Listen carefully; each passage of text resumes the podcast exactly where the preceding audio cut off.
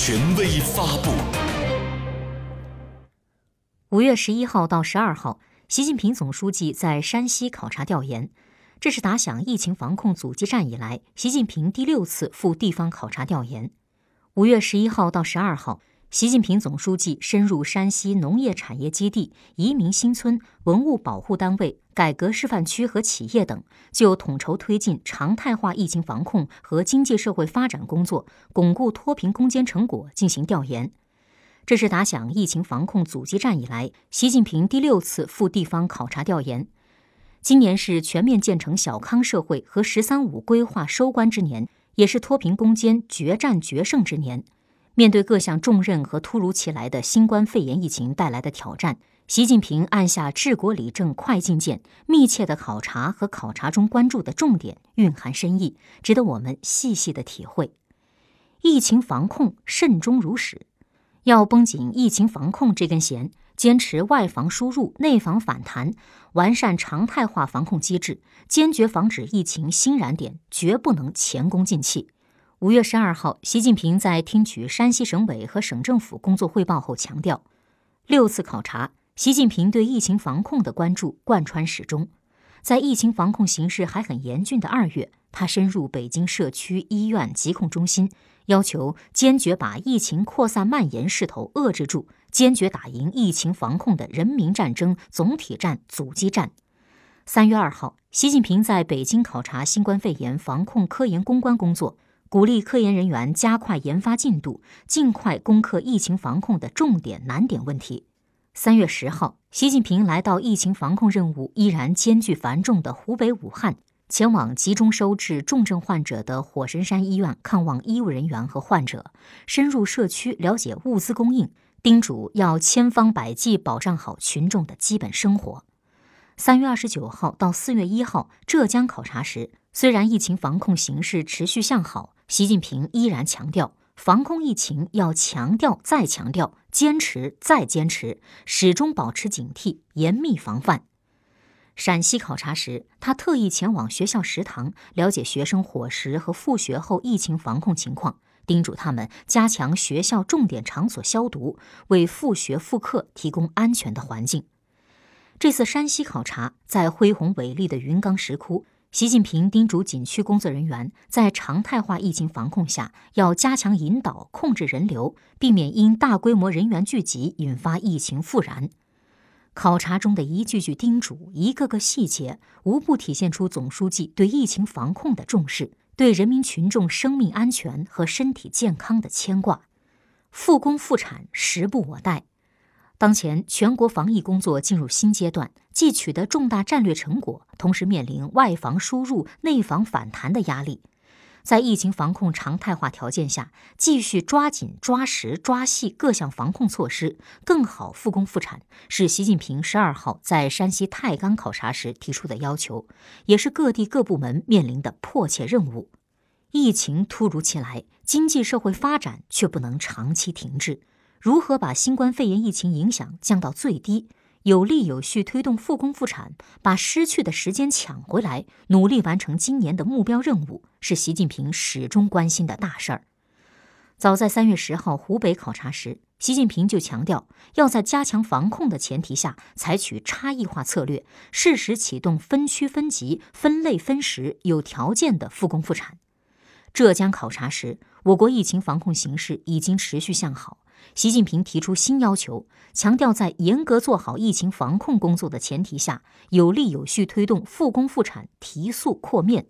陕西考察，习近平要求国有大型企业发挥主力军作用，在抓好常态化疫情防控的前提下，带动上下游产业和中小企业全面复工复产。这次疫情确实给经济社会带来较大的冲击，但危与机从来都是同生共存。疫情发生以来，一些传统行业受冲击较大，而智能制造、无人配送、在线消费、医疗健康等新兴产业展现出强大的成长潜力，成为我们改造提升传统产业、培育壮大新兴产业的契机。只要善于从眼前的危机和挑战中抢抓和创造机遇，不断发展新模式、新业态、新技术、新产品，就能创造新的更大的业绩，迈上新的台阶。脱贫攻坚响鼓重锤。从秦巴山区到太行深处，随着疫情防控形势好转，总书记关注的目光更多聚焦经济社会发展，不断按下脱贫攻坚的快进键。五月十一号，山西考察的第一站，习近平来到大同市云州区有机黄花标准化种植基地，了解巩固脱贫攻坚成果的工作情况。考察首站的选择，不仅体现了总书记对脱贫攻坚的重视，也凸显了发展产业对脱贫攻坚的重要意义。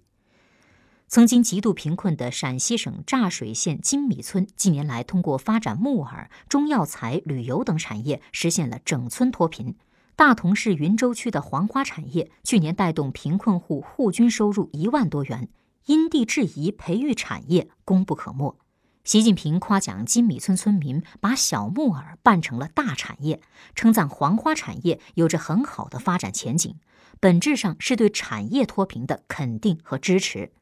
发展产业是实现脱贫的根本之策。发展扶贫产业重在群众受益，难在持续稳定。要延伸产业链条，提高抗风险能力，建立更加稳定的利益联结机制，确保贫困群众持续稳定增收。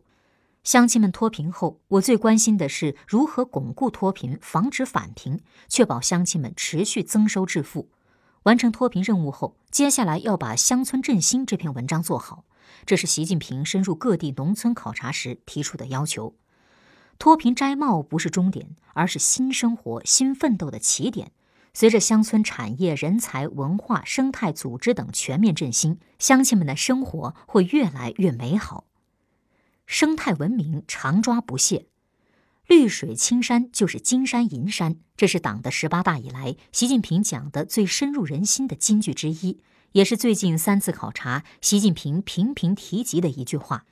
这次山西考察，习近平对太原汾河沿岸生态环境的沧桑巨变表示欣慰。一度受到严重污染的山西母亲河汾河，通过九河综合治理工程，最终达到水量丰起来、水质好起来、风光美起来的要求。